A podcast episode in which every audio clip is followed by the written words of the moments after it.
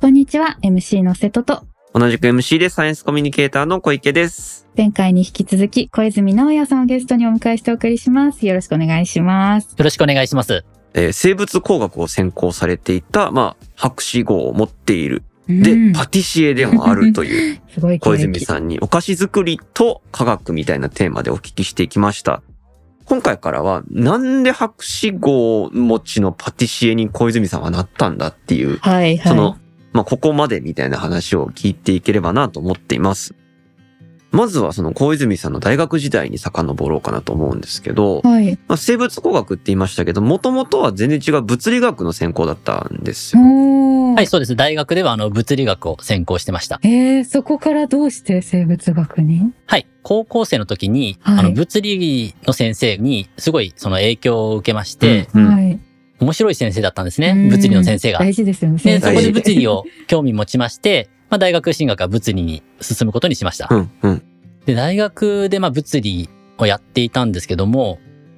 正直すごい難しいです、物理の世界はう。ーうんん数学も交えながら、その物理現象をまあ理解していくんですけども、で、大学2年生ぐらいの時ですね、まあ、物理数学の中の、まあ、公式の証明みたいな問題だったんですけどわあも、はい。すごい難しくて1週間かけて悩んだことがあったんですね。うんうん物理は特になんかロジックというか、数式で表していく学問ですよね。そうですね。なんで本当にもう数学の理解も必要ですし、うん私たちが普段日常経験するものと違う世界の話だったりするんですねあー。素粒子の世界とか。なるあほーど確かに。 そうなってくると頭で理解がなかなかできないっていうところもあって、私結構限界を感じてた部分があったんですね、うんうんうん2年生ぐらいの時に。はいで、その一方で、私あの大学は北里大学だったんですけども、はい。生命系に結構特化した大学なんですうんね。確かにあの確かに医療系が、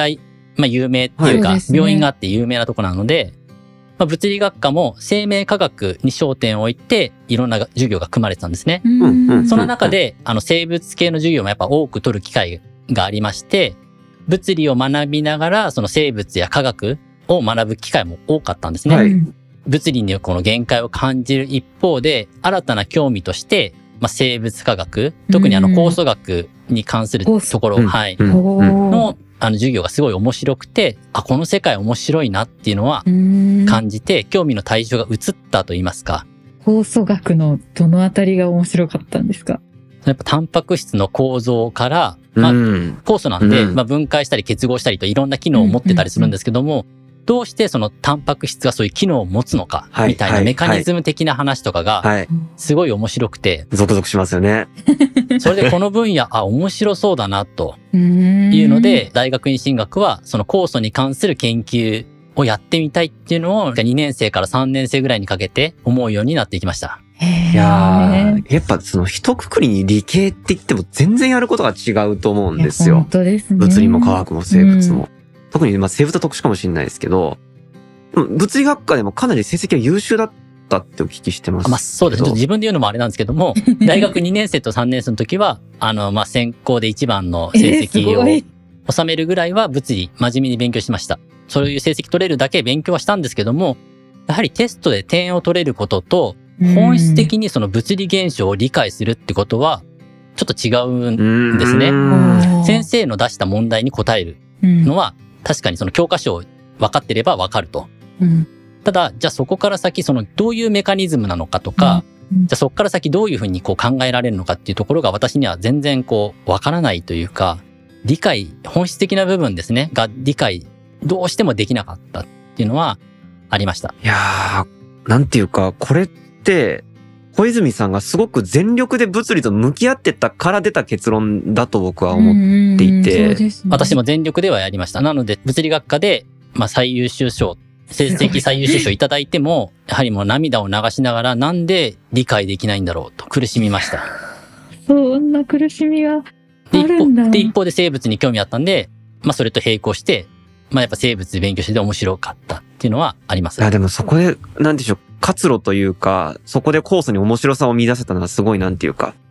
あの、渡りに船じゃないですけど、うんいや、おっしゃる通りですね。私にとっては、まああ、新たなこう希望といいますか、うんに感じましてう、ん実は3年生ぐらいになった時には、その生物系の先生たちにお願いして、本来受けられない授業へーも、あの、ちょっとお願いして、はい受けさせてもらったりうん、うん。して、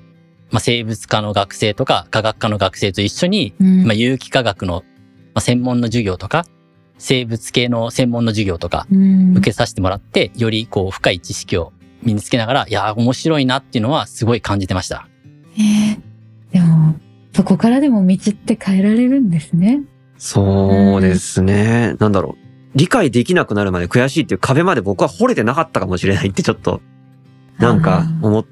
いましたね。今ちょっとなんかだから、罰が悪いじゃないで すけど、そんな気持ちでもあります。いやいや、単に私があの負けず嫌いっていうのもあったのかもしれないですやいね。や、でもその、なんていうか、ガッツというか、反骨精神みたいなのがう、ん。小泉さんの原動力の一つなのかなって思いますね。うんうん。でも一方でやっぱり、どんな道進んでても、そこからどの道を選ぶかっていうのは、すごい無限だなとも思いそまうでしすたね。だからそこでその小泉さんが、その生物に興味持ってくれたのは、個人的にはめちゃくちゃ嬉しいっていうか、うんうんですよね、交差楽しいですよねっ ていう気分で今ちょっとうんうん聞いてました。うん